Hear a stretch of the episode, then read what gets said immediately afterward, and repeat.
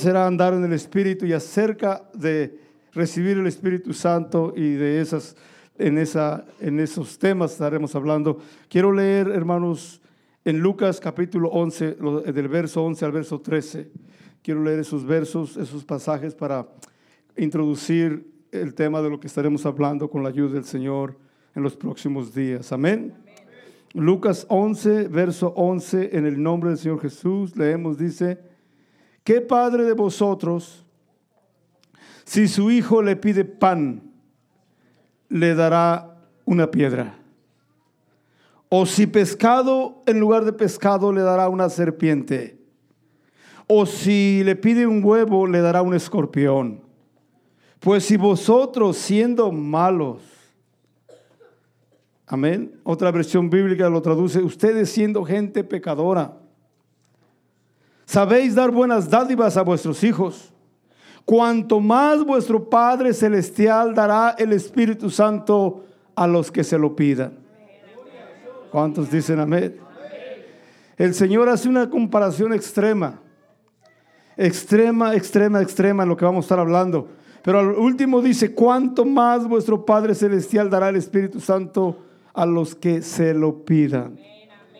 Si un padre terrenal busca lo mejor para sus hijos y quiere darle lo mejor y los cuide, los protege, con mayor razón nuestro Padre Celestial quiere darnos la mejor dádiva que hay.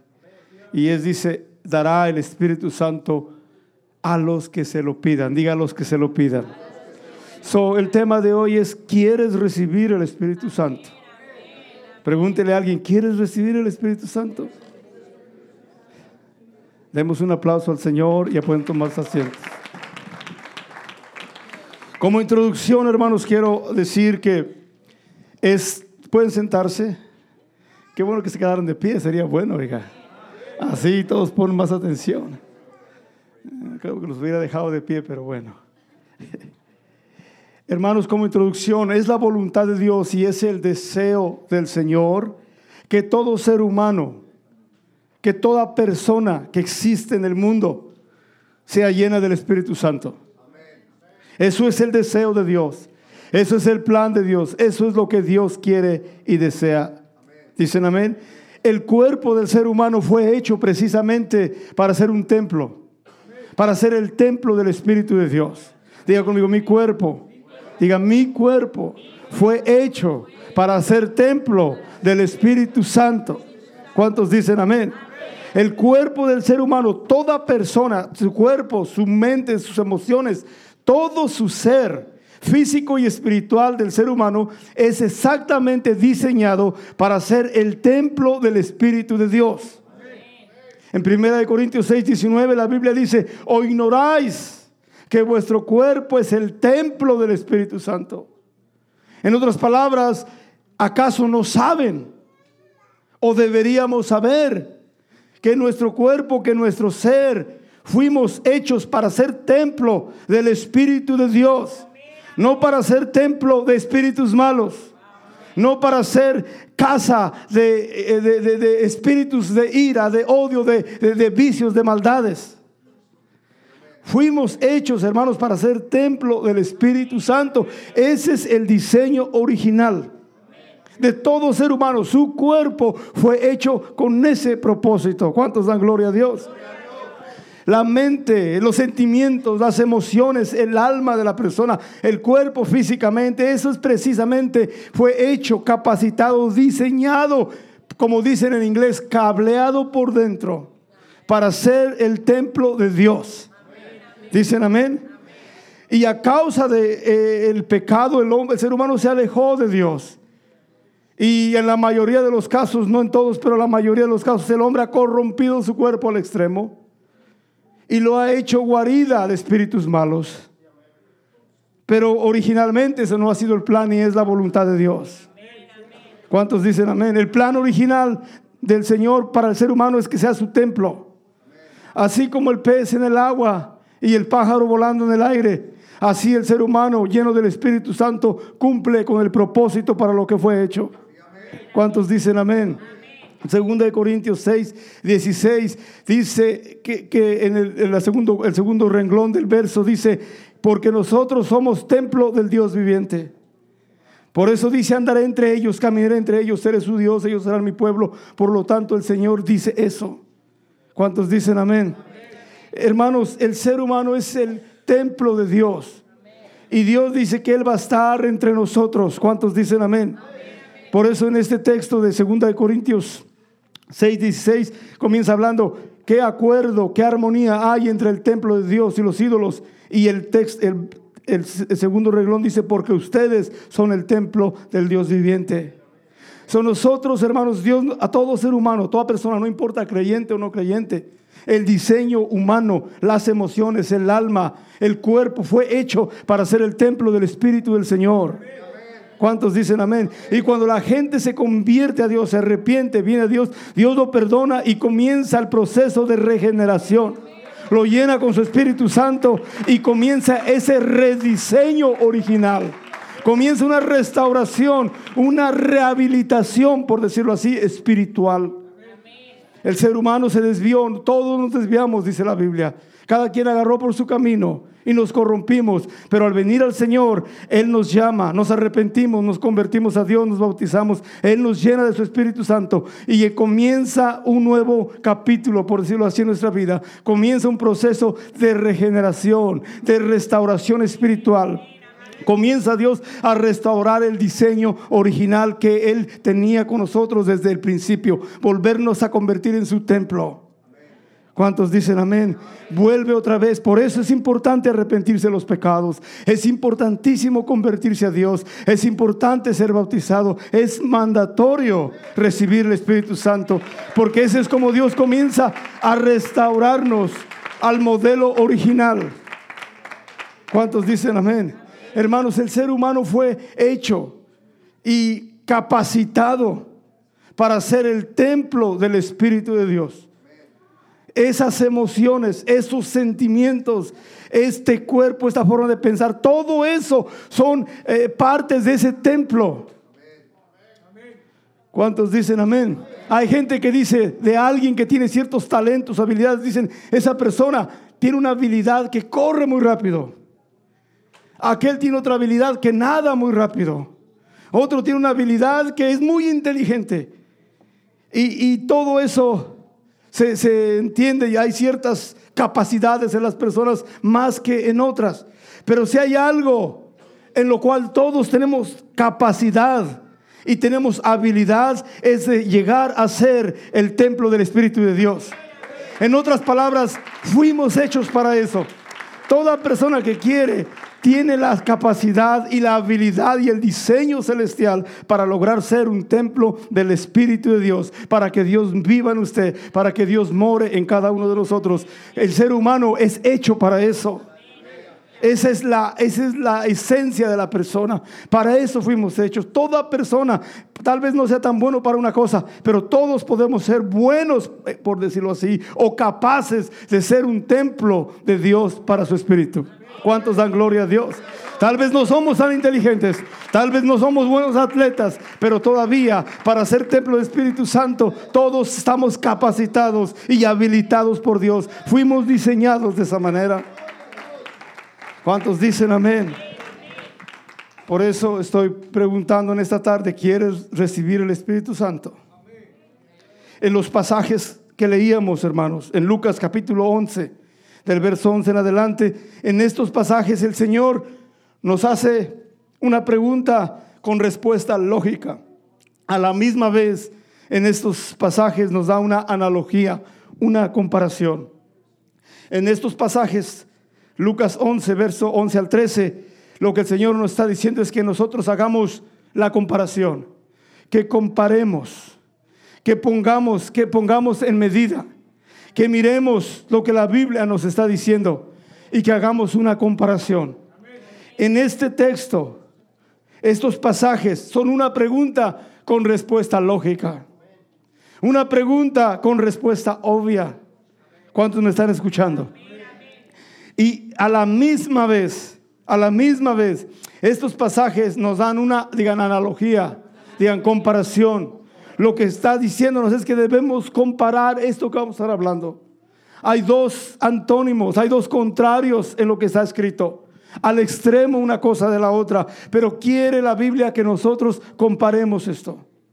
Que, que miremos como nos dice el Señor y lo comparemos para que lleguemos a una conclusión. Dicen amén. Y, el, y, el, empieza el Señor diciéndonos para, para, que podamos usar este paralelo, este relativismo, esta, esta medida, comparación. Y dice, ¿qué padre de vosotros? Cualquier persona que tiene hijos, el Señor está diciendo, ¿quién de ustedes que sea padre? ¿Quién de ustedes le daría a su hijo cuando le pide un pan, le dará una piedra? Si el niño viene y le dice, papi, tengo hambre, dame pan, y el papá le pone una piedra, nadie lo hace. Ningún padre sano, normal, haría algo así. ¿Dicen amén? O si le pide pescado, el padre le da, en lugar de darle pescado, le da una serpiente. Nadie lo haría eso. O si el niño viene y le dice, papi, tengo hambre, es temprano en la mañana, quiero un huevo y le da un escorpión son comparaciones extremas para darnos una enseñanza. Ahora estos términos, todos sabemos lo que es pan y piedras, lo que es pescado, serpiente, huevo y escorpión, todos lo sabemos. Sin embargo, estos, estos, uh, estas palabras tienen simbolismo bíblico. Nos enseña más qué que, hay detrás de esto, qué es lo que el Señor está diciendo. Porque lo que la Biblia nos está haciendo nos está llevando a un extremo de lo malo, para llevarnos al extremo de lo bueno. Dicen amén. Y el Señor comienza diciendo, lo primero dice, ¿quién de ustedes? Obviamente la respuesta es nadie. Ningún padre va a dar una serpiente, un escorpión, una piedra cuando su niño tiene hambre. Amén. Pero piedras, serpiente y escorpión tienen simbolismos en la Biblia también. Por ejemplo, piedras, entre otras cosas, se usaban para matar había gente que eran apedreados, unos por causa de pecado, otros por algún crimen, pero había eh, ciertos códigos en la Biblia que mandaban a apedrear a tales personas. So, eh, uno de los usos, entre otras cosas, de los usos que se les daba a las piedras, era como un instrumento de pena capital. Son las piedras en la Biblia, entre otras cosas digo, una de las cosas para lo que se usaba era como un instrumento para matar personas. Amén, en un sentido. En antónimo o contrario al pan. El pan tipifica vida. Señor Jesucristo dijo, yo soy el pan de vida. Pan tipifica vida, sustento, gozo, alegría, provisión. Entonces aquí miramos estos antónimos, estos contrarios, opuestos al extremo. Viene un niño y le dice a su papá, dame un pan y el papá le da una piedra. Obviamente la respuesta es no. Porque piedra es lo antónimo, lo contrario a vida. Piedra era, entre otras cosas, lo que usaban para matar a las personas que a veces les tocaba morir de esa manera. ¿Se acuerdan la señora que la encontraron en el acto de adulterio? Ya tenían todos piedras. Y llegó corriendo, ya dicen que la traían arrastrando con el Señor. Dijeron, mira, esta la encontramos en el acto de la infidelidad. La Biblia dice que la matemos a pedradas. Y el Señor se agachó, empezó a escribir, todos saben la historia. Y, y el Señor les dijo, el que esté libre de pecado arroje la primera piedra. Y todos se fueron. El Señor le dijo a la mujer, vete y no peques más, ¿se recuerdan? Son las piedras tienen cierto simbolismo en uno de los sentidos, es que eran instrumentos de pena capital. Pero, el, pan, que es el otro extremo, es algo que da vida, que da sustento, que nutre, que alimenta. Amén. Y es precisamente este mismo antónimo es el que eh, el Señor fue tentado en Lucas 4:3 cuando el diablo le dijo, si eres hijo de Dios, vi que esta piedra se convierte en pan. Y es algo que Dios no va a hacer. Él no va a convertir las piedras en pan. Eh, podemos notar que en Lucas 4:3 otra vez aparece la piedra y el pan como antónimos, como contrarios, como opuestos al extremo. Satanás se le presenta en, una de las tentaciones y le dice, si eres hijo de Dios, compruébamelo, quiero ver que esta piedra la conviertas en pan. Y al Señor le responde, no solo de pan vivirá el hombre, sino de toda palabra que sale de la boca de Dios. So, el Señor dice, ¿Quién de ustedes que su hijo le pide una piedra, un pan le dará una piedra? Obviamente nadie. Porque piedra es, ese es algo opuesto al pan. Y luego dice, alguien que le pida pescado le dará una serpiente. Si el niño le dice, papi, quiero fish, quiero uh, tuna fish o pescado, tengo ganas de comer algo, y el papá le saca unas cascabel de las que empiezan a salir ahora, no lo haría. El Señor está preguntando eso. Ahora, el pescado en la Biblia representa abundancia. ¿Se acuerdan que Pedro y los discípulos no habían pescado nada y el Señor les dijo, tiren la, red más adentro? dijo, Señor, toda la noche hemos estado, pero en tu palabra lo vamos a hacer. Y tiraron la red y trajeron llena de peces.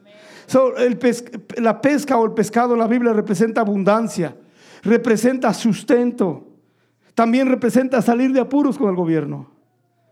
¿Se acuerdan cuando eh, eh, no tenían para pagar los impuestos y le dijo el Señor a Pedro, ve y pesca un pez y sácalo y tiene una moneda, paga tus impuestos y paga los míos? Yo le voy a decir al Señor que me envíe a pescar un pez también para pagar todos. Ah, usted tiene problemas con los impuestos, hágalo ahí. Ore al Señor. Dicen amén. Pero el pez, representa abundancia, representa sustento, representa cierta ah, ganancia económica también. Amén. pero también el pez en la Biblia hace referencia a gente buena. El Señor les dijo a los discípulos, venid en pos de mí y os haré pescadores de hombres. Dios mira a las personas que se convierten en Él como peces. Tienen, tienen cierta, cierta analogía o comparación. Eso dice el Señor, si viene tu hijo y te pide pescado, que es algo bueno, no le vas a dar una serpiente. La, serpiente representa la astucia de la astucia. No contaban con su astucia, pero es la astucia. La Biblia dice que la, Génesis capítulo 3 dice la Biblia que la serpiente era la más astuta de todas las bestias y sigue siendo la más astuta. La serpiente representa astucia, seducción, eh, alguien que es astuto, representa al diablo también, pero también tiene la idea de una persona astuta o sagaz, maliciosa. En 2 Corintios 11, verso 3, cuando habla de la serpiente, habla de aquella que engaña a la persona de ser fiel. Por ejemplo, una persona quiere ser fiel al Señor y dice, me temo que como la serpiente astuta engañó a Eva y la desvió y, la engañó. Así Satanás los engaña a ustedes y los desvíe de su sincera fidelidad a Cristo. So, cuando habla de serpiente, está hablando de esa astucia que hace que la gente sea engañada y corrompida. Es decir, alguien le dice, ay, no te creas. Una droguita de vez en cuando no es malo. Un pecadito de vez en cuando no, no mata a nadie. Ese es el mensaje de la serpiente. Es una astucia, un engaño que hace que las personas se corrompan. Que las personas se aparten de Dios y se corrompan. So, cuando habla de serpiente, está hablando de, de, algo sagaz, algo sutil, algo malicioso, algo que corrompe. Quiero que tenga esto en mente porque cuando lleguemos a lo que vamos a hablar va a entender por qué el Señor dice esos términos. Luego también habla acerca de eh, eh, si el niño viene al papá y le pide un huevo. Huevo significa nutrición, también multiplicación o reproducción. Pero dice, ¿quién de los padres hay que su niño, su hijo, le pida huevo y le dé escorpión? Ahora, escorpión en la Biblia aparte de ser ese animal venenoso, representa azotes, representa plaga, calamidad, miseria, enfermedades. La palabra escorpión también en el término bíblico tiene sinónimos como un látigo, como una tortura. Porque eh, Roboam, el hijo de Salomón, cuando el pueblo de Israel envió mensajeros para decirle, Roboab, tu padre Salomón nos quitaba muchos impuestos, puedes bajarnos los impuestos, estoy parafraseando, pero así fue la historia, para que podamos vivir. Y fue Roboam, les dijo a los ancianos, a los líderes, a los mayores, que piensan? Dijeron ellos, ¿sabes qué, Roboam? Sé más tranquilo que tu papá, sé más amable con ellos, te van a servir toda la vida. Dijo, que espérenme. Luego pidió consejo a los jóvenes. Y los jóvenes dijeron, no, no, no, sé más duro con ellos. So, a los tres días llegó los líderes de Israel con Roboam, el hijo de Salomón, y le dijeron, ¿qué has decidido? Dijo, si mi papá los castigó con azotes, yo los voy a castigar con escorpiones. Y el pueblo se dividió y sabemos que, que todas las tribus de Israel se fueron y dejaron solo la tribu de Judá, que era la de Salomón y David. Sin embargo, Dios siempre estuvo en Judá y no siempre estuvo en Israel. Esa es otra cosa. Pero anyway, la palabra escorpión fue usada en la Biblia como una representación de azotes, de plaga, de castigo, de tortura, de tormento. Entonces el Señor dice, si alguien te pide si tu hijo a los padres le pide pan, no le va a dar unas piedras. Si le pide un pescado, no le va a dar una serpiente. Si pide un huevo, no le va a dar un escorpión. Son comparaciones, hermanos, muy perniciosas. Son términos de, de cosas muy dañosas, muy malas al extremo. Amén. Por eso el Señor nos dijo a nosotros en Lucas 10, 19, he aquí os doy potestad de hollar serpientes y escorpiones y sobre toda la fuerza del enemigo y nada os dañará. Porque serpientes y escorpiones son tipología de cosas malas, de espíritus malos. El Señor, si les doy autoridad, les doy potestad, autoridad de que pisen sobre ellos. Hollar es pisotear y no les van a hacer, imagínense pisando una serpiente y que no lo muerda. Lo que está diciendo el Señor, que está dando a los discípulos y luego a la iglesia la autoridad sobre las cosas malas. So, cuando el Señor habla de serpientes y escorpiones, piedras en estos textos, está hablando de lo malo que hay. Y el Señor pregunta, ¿quién de ustedes, padres, si su hijo le pide algo bueno, le va a dar algo malo? Si le pide pan, le va a dar una piedra, o si le pide pescado, una serpiente, o si le pide huevo, le va a dar un escorpión. Solo la respuesta es claro que no. Ningún padre va a hacer algo así con sus hijos. Y después saca otra comparación y dice, si ustedes siendo malos, siendo pecadores, ¿sabe lo que es malos? Alguien que daña y perjudica. Alguien que afecta con su influencia a otros. Alguien que es culpable, delincuente, vicioso habla de perversión, de pecador, de malo, malévolo. Si ustedes que son malos, ustedes que son viciosos, que dañan, que, que, hacen mucho daño, que son delincuentes espiritualmente hablando y tienen vicios y hacen cosas malas, siendo malos, saben dar cosas buenas a sus hijos. Entonces el Señor compara, siendo malos ustedes y saben dar cosas buenas, cuanto más vuestro Padre Celestial dará el Espíritu Santo a los que se lo pidan. Ahí se va a otro extremo. Nosotros siendo padres malos, que nos equivocamos, que fallamos, nuestro, nuestra preocupación es hacer el bien a nuestros hijos. Deseamos que ellos estén bien, que tengan su comida, su sustento, que estén bien, uno trabaja, tengan su casa, que no les falte nada, que estén en, lo mejor que puedan estar. Ese es el corazón de todo padre. Dice el Señor, pero si ustedes que son malos piensan y les tratan de dar buenas cosas a sus hijos, con mayor razón, otra comparación al extremo.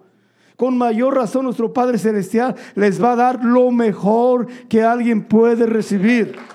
El Espíritu Santo a los que se lo pidan. ¿Cuántos dan gloria a Dios? Con mayor razón, digan conmigo, el Espíritu Santo a los que se lo pidan. Ahora la palabra pedir aquí en ese texto significa demandar algo que se le debe. Hermano, cuando alguien le debe a usted dinero, usted necesitaría ser muy educado para ir y decir, insinuarle, si es educado lo va a hacer así. Pero si no va a decir, págame o pégame. No, sé. No va a decir, me pagas o me pegas. No diga eso porque le van a pegar. No, no. Pero usted va a pedir algo que se le debe. Cuando la Biblia habla de pedir aquí, está hablando de una demanda, de algo que se debe. En otras palabras, hermanos, Dios quiere, y por decirlo así, como que Él tiene esa, no quiero decir deuda, pero como que quiere dar como una manera de deuda el Espíritu Santo a todo el que se lo pida. Como que si Dios dice, yo se los debo, pídanmelo y se los doy. Porque es la palabra bíblica aquí se lo pidan, es decir, demandar algo que se debe. So, cuando usted va a pedir algo que se lo deben, usted va y exige. Imagínese, va al banco a sacar un poco de dinero y le va a decir, ¿me puedes dar de tu dinero, Wells Fargo? No, usted va a decir, quiero mi dinero. Y rápido porque tengo prisa. Porque es suyo. Está pidiendo algo que se le debe. Cuando la Biblia habla de, de, pedir el Espíritu Santo, está hablando de algo que Dios quiere dárnoslo, como que nos pertenece a nosotros como que el ser, el ser humano fue hecho para recibir el Espíritu de Dios, como que la presencia de Dios, su Espíritu le pertenece a aquellos que lo piden. Wow. El Espíritu de Dios como que es propiedad de la persona, como que le pertenece. Entonces cuando alguien lo pide, no está pidiendo algo que no le toca. Le está pidiendo algo que ya le pertenece desde la creación del mundo. Ese ha sido el plan de Dios. ¿Cuántos dan gloria a Dios por eso? Dice, si ustedes que son malos y les dan buenas cosas a sus hijos, dice, el Padre Celestial les va a dar algo que les pertenece ya. ¿Por qué gente no recibe el Espíritu Santo? Porque no piden. No tienen porque no piden. No reciben porque no saben pedir. Si alguien no tiene el Espíritu Santo, no es porque Dios no se lo quiera dar, es porque no se lo está pidiendo. ¿Cuántos dan gloria a Dios? El Espíritu de Dios, ¿qué es el Espíritu de Dios? El Espíritu de Dios no es una persona por ahí como las religiones del mundo dicen, la persona, la paloma. No, no, no. El Espíritu Santo, escuche, es el Espíritu de Dios morando en las personas. Wow. Dele a alguien una movida ahí, dígale, el Espíritu Santo es Dios mismo. No es la tercera persona ni una paloma como la gente equivocadamente dice. No es así. El Espíritu Santo es Dios mismo. Dice la Biblia, en el principio el Espíritu de Dios se movía sobre las aguas. Pero Dios siempre ha deseado moverse dentro de las personas.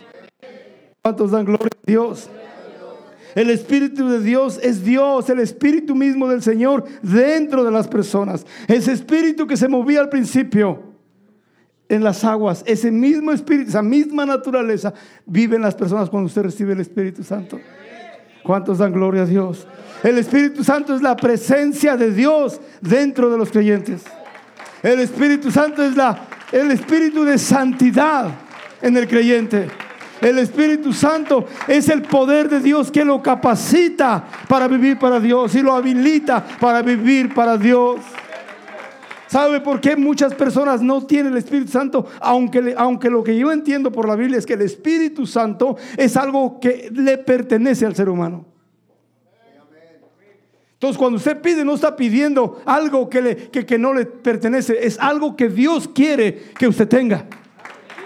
Algo que le pertenece por plan divino, por diseño divino. ¿Cuántos dicen amén? Entonces no hay razón para no recibir el Espíritu Santo, excepto que no quiera recibirlo. ¿Cuántos dan un aplauso al Señor? El Espíritu de Dios es para nosotros. Dios desea morar en nosotros. Ese es su deseo. Por decirlo así, el deseo más grande de Dios es eso. Entonces, de verdad que no hay por qué alguien no reciba el Espíritu Santo, excepto alguien que no lo quiera. El que no lo pide, no lo pide, no va a recibir. Pero si lo pedimos, garantizado que Dios nos lo da. Porque esto de pedir es algo que ya nos pertenece. El Espíritu de Dios es para nosotros. Diga conmigo, el Espíritu de Dios es para mí. ¿Cuántos dan gloria a Dios por eso? Es un regalo, es una dádiva. ¿Usted piensa que hay que elogiar a un padre que alimenta a sus hijos y los sustenta? Oye, qué buen papá. No, es su responsabilidad. ¿Usted pensaba que era muy bueno? Bueno, está bien que cumple, algunos no cumplen, pero lo normal sería que, que cumpla su responsabilidad con sus hijos. Entonces el Espíritu de Dios se compara con eso.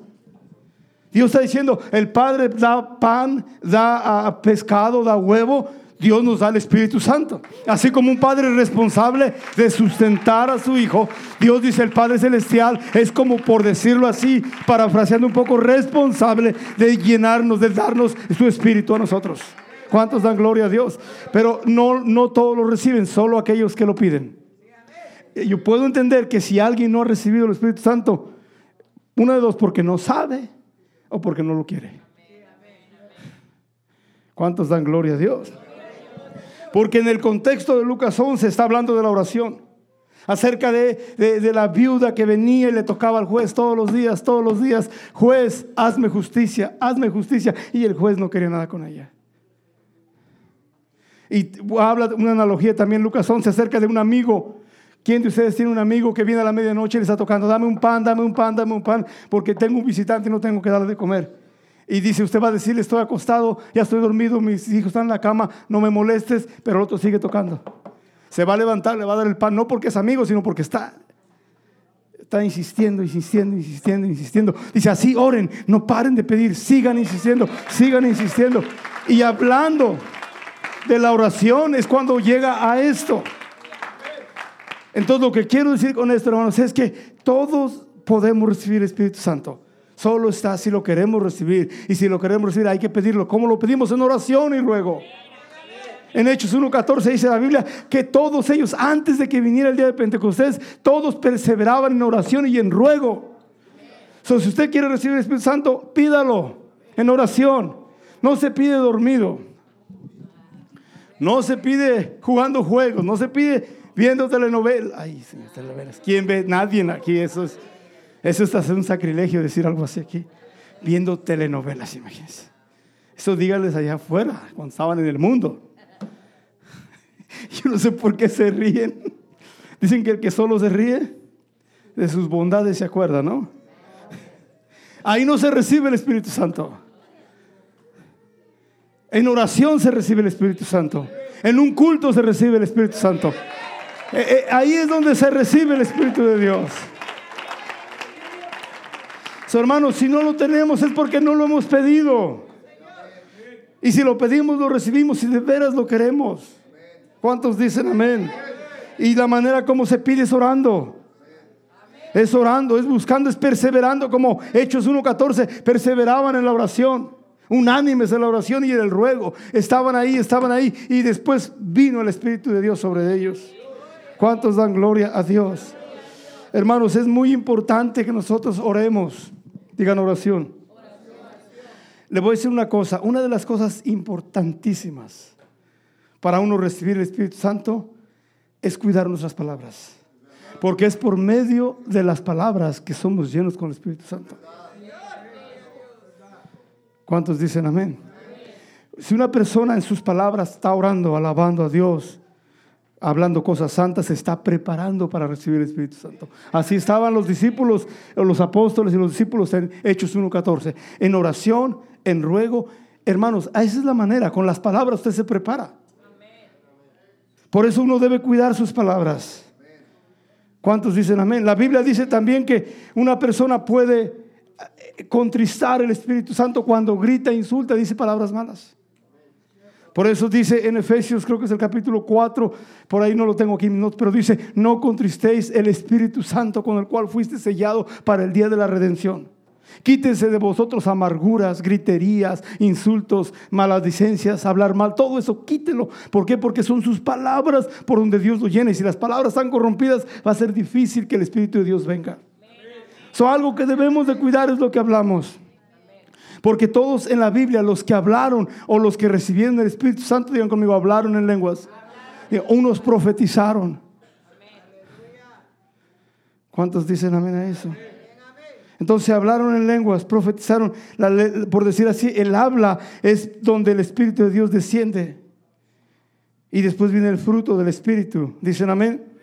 Por eso debemos tener cuidado a no contristar el Espíritu de Dios. Muchos reciben el Espíritu Santo y empiezan a hablar cosas sin sentido y contristan. Hacen triste, lo, ofenden al Señor y ya ni lo sienten después. Porque son nuestras palabras, nuestras palabras las que hacen que el Espíritu de Dios venga o las que estorban. Son nuestras palabras porque ellos estaban en oración y en ruego cuando vino el Espíritu Santo sobre de ellos. ¿Cuántos dicen amén? Son nuestras palabras, el conducto espiritual, o por decirlo así, por, donde nos llena el Espíritu Santo. Por eso la gente que empieza a alabar a Dios, alabar a Dios, alabar a Dios en oración, Dios lo llena con su Espíritu Santo.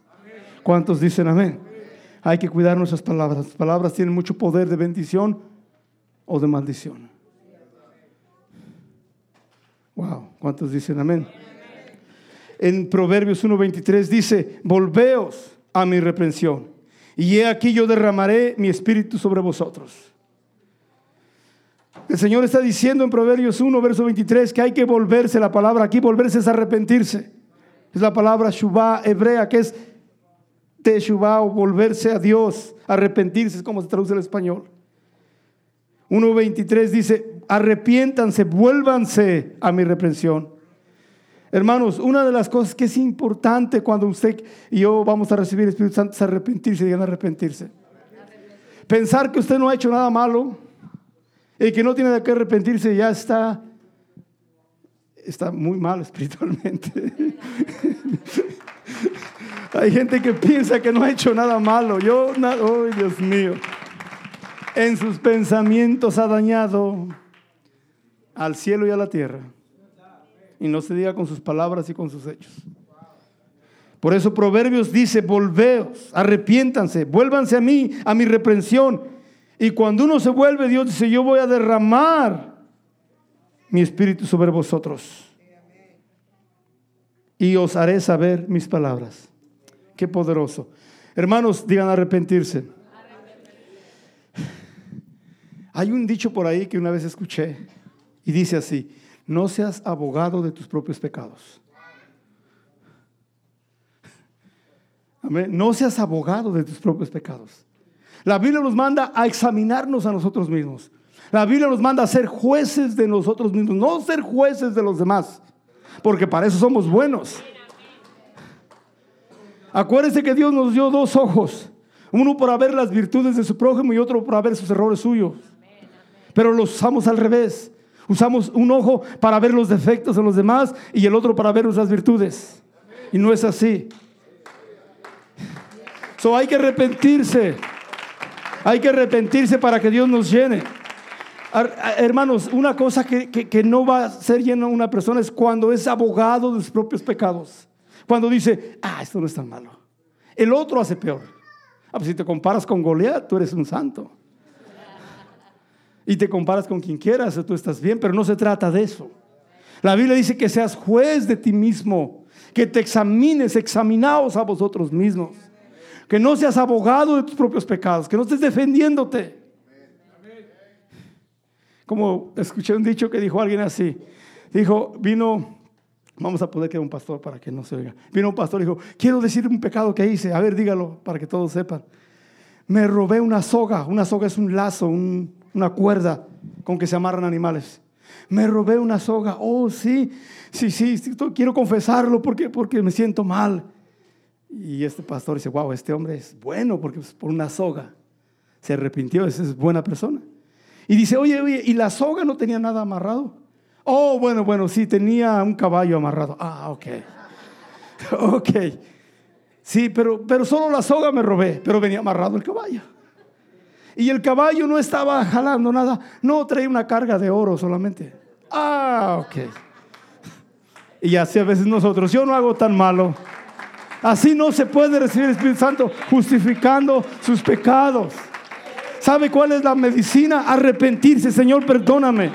Señor, perdóname. Yo reconozco mis rebeliones y mi pecado está siempre delante de mí. Y se arrepiente y los confiesa y Dios lo perdona y lo llena con el Espíritu Santo. ¿Cuántos dan gloria a Dios? En Hechos 5:32 dicen los apóstoles, nosotros somos testigos suyos y estas cosas, hablando de la resurrección del Señor. Dice, y también el Espíritu Santo, digan el Espíritu Santo, el cual Dios ha dado, no se lo ha vendido, se lo da. Pero a quienes, a todo mundo, no a los que lo obedecen. Hay que, hay que someterse al Señor Dios, yo te voy a dar. El Proverbios 1.23 dice que hay que volverse a su reprensión. Eh, poner atención a lo que Él nos manda, su regaño, reprensión es regaño. En otras palabras, cuando te regaño, hazme caso, cambia tus caminos y te voy a dar mi espíritu. Y ahí mismo luego dice, y haré saber mis palabras. Hermano, la palabra de Dios, la gente no la entiende cuando no ha recibido el Espíritu Santo. Usted les puede predicar y ¿sabe qué pasa? Tan buena la predicación que algunos sienten paz y se duermen en la iglesia. Porque está bueno, está arrullando. Y no la entienden. Y usted les dice, esto dice la Biblia, arrepiéntase, bautice para su salvación, su alma. No entienden. No entienden las personas. No pueden saber, entender la palabra de Dios hasta que el Espíritu de Dios es derramado. ¿Cuántos dicen amén? hay que arrepentirse, hay que obedecer a Dios. Es parte de eso, dicen amén. Más vamos a estar hablando de estas cosas. No, no, verdad no tengo el tiempo de hablar todo eso, pero solo quiero enfocarme en, lo que el Señor dijo, que el Espíritu de Dios es comparado a algo bueno que Dios nos da. Como un padre terrenal hace lo mejor por sus hijos, nuestro Padre Celestial nos da la mejor dádiva, el mejor regalo es su Espíritu Santo a los que se lo piden. ¿Cuántos dicen amén? Solamente quería hacer notar que las palabras son importantes que las cuidemos para no contristar al Espíritu de Dios. Y si nunca recibió el Espíritu Santo, para que lo pueda recibir, cuide sus palabras y hay que arrepentirse. No se justifique que se robó la soga, el lazo cuando trae un caballo y oro. Analógicamente hablando, que diga, y esas dos cosas, y Dios le da el Espíritu de Dios. Dios le da su Espíritu. ¿Cuántos dicen amén? Ahora hay personas, hermanos, y esto es, ya voy a terminar con esto, pero hay personas que no creen, escuche, no creen que, que los seres humanos, que las personas deben recibir el Espíritu Santo. Ellos dicen, no, no, no se necesita. Hermanos, sí se necesita. Porque si alguien piensa, escuche, que no es necesario recibir el Espíritu Santo, es equivalente a pensar que nuestro Padre Celestial nos está dando de comer una piedra. No la necesitamos. Yo no necesito el Espíritu. Si alguien piensa, es más, con que no diga, con que piense, yo no necesito el Espíritu Santo, es equivalente a decir, es como la analogía que el Señor usó y dijo, el Señor me está dando una piedra, no la necesito. O aquellos que dicen, oh, el Espíritu Santo no es de Dios, es del diablo. Hay gente que dice, eso, eso no es de Dios, eso es del diablo. Está diciendo como que, como que nuestro Padre Celestial nos está dando una serpiente. O aquellos que dicen, no, el Espíritu Santo simplemente no es para mí, es, solamente para algunas personas, no para mí. Eso es más, o como decir, yo no lo necesito, no es algo que me hace bien, es como decir, nuestro Padre Celestial nos está dando escorpiones. Si usted entiende la, la, parábola, la analogía que el Señor nos está dando y alguien piensa contrariamente, es exactamente lo que estoy diciendo. Si alguien piensa negativamente que no necesita el Espíritu Santo, que no es bueno, que no es de Dios, está diciendo, mi Padre Celestial me está dando piedras, me está dando serpientes y me está dando escorpiones. Pero la verdad, hermanos, es que nuestro Padre Celestial nos quiere dar su Espíritu a los que se lo pidamos. ¿Cuántos dicen amén? Y en estos pasajes que leíamos de Lucas 11, verso 11 al 13, el Señor nos da esta pregunta y esta analogía. Como que nos está diciendo a todos, comparen, miren, ustedes son padres terrenales, quieren lo mejor para sus hijos. Ustedes son padres terrenales, tienen hijos y quieren darles lo mejor. De la misma manera, comparen. Nadie de ustedes le va a dar una serpiente, un escorpión, una piedra cuando su niño tiene hambre. Le van a dar comida, le van a dar algo bueno. Dios dice, si ustedes son malos, saben hacer eso, compárense conmigo que soy bueno. ¿A poco no les puedo dar el Espíritu Santo si me lo piden? So, esa es la comparación. Dios quiere que comparemos. ¿Cuántos dicen amén? A los que se lo pidan. Entonces la gente que no ha recibido el Espíritu Santo es porque no lo ha pedido. Pero el Espíritu Santo le pertenece a las personas. La dádiva de Dios, el regalo, la presencia de Dios fue le pertenece a las personas. Porque el pedir es algo que se les debe. ¿Cuántos dicen amén? Entonces, ¿qué vamos a hacer este día? Vamos a pedirlo. Vamos a comparar. Si, si yo soy padre malo y pecador, pero trato bien a mis hijos, cuánto más razón. Mi Padre Celestial no me quiere tratar bien. No me quiere, mi Padre Celestial no me quiere dar una serpiente, un escorpión o una piedra. Mi Padre Celestial quiere darme lo mejor de lo mejor. Su presencia, su espíritu viviendo en mí. Él me quiere dar lo bueno. Tiene que compararlo. ¿Cuántos dicen amén? Vamos a ponernos de pie. Hermanos, el Espíritu de Dios es el poder de Dios en la persona, es la presencia de Dios en la persona. Y voy a terminar con esto. Mire, ya estoy terminando porque solo quería dar una introducción. Vamos a hablar más, mucho más. Pero escuche esto. Hay tentaciones, escúchenme todos. Hay tentaciones carnales, obras de la carne, que usted no podrá restringir ni podrá superar. Escúcheme esto. Hasta que haya recibido el Espíritu Santo. Hay vicios hay conductas, hay cosas malas que hacemos todos que nadie nos enseñó. Que nadie, la Biblia llama las obras de la carne. Habla de iras, de pleitos, de hechicerías, de maledicencias, de infidelidad, de todo lo que usted quiera nombrar. Dijo, pero si por el Espíritu de Dios haces morir las obras de la carne, vivirás. Ah, hermano, las obras de la carne usted no puede dominarlas. Porque el pecado es como es como fuego que hace que la es una fuerza que hace que la persona haga algo que después se está llorando ¿por qué lo hice? Ya no había yo hecho esta ya no había tomado esto, ya no había hecho esto por meses, ya lo volví a hacer. Y uno está, porque eso es por eso, porque el Espíritu de Dios es el que hace morir las obras de la carne en nosotros. Por eso, y vamos a hablar de esto en detalle, pero estoy dando solo para, es que hay, hay, hay deseos carnales, hay vicios, hay obras de la carne que no vamos a poder superar por muy morales que seamos, por muy buena gente. Si usted no tiene el poder del Espíritu de Dios, usted no va a poder superar esa fuerza de la carne. Por eso necesitamos llenarnos del Espíritu Santo porque es por medio del poder del Espíritu de Dios en nosotros que hace morir las obras de la carne. ¿Cuántos dicen amén? So, hay cosas, deseos carnales que lo hacen pecar y destruirse y destruir a otros, que usted no puede contenerlos hasta que sea lleno del Espíritu Santo. Hasta que reciba el Espíritu Santo. ¿Cuántos dicen amén?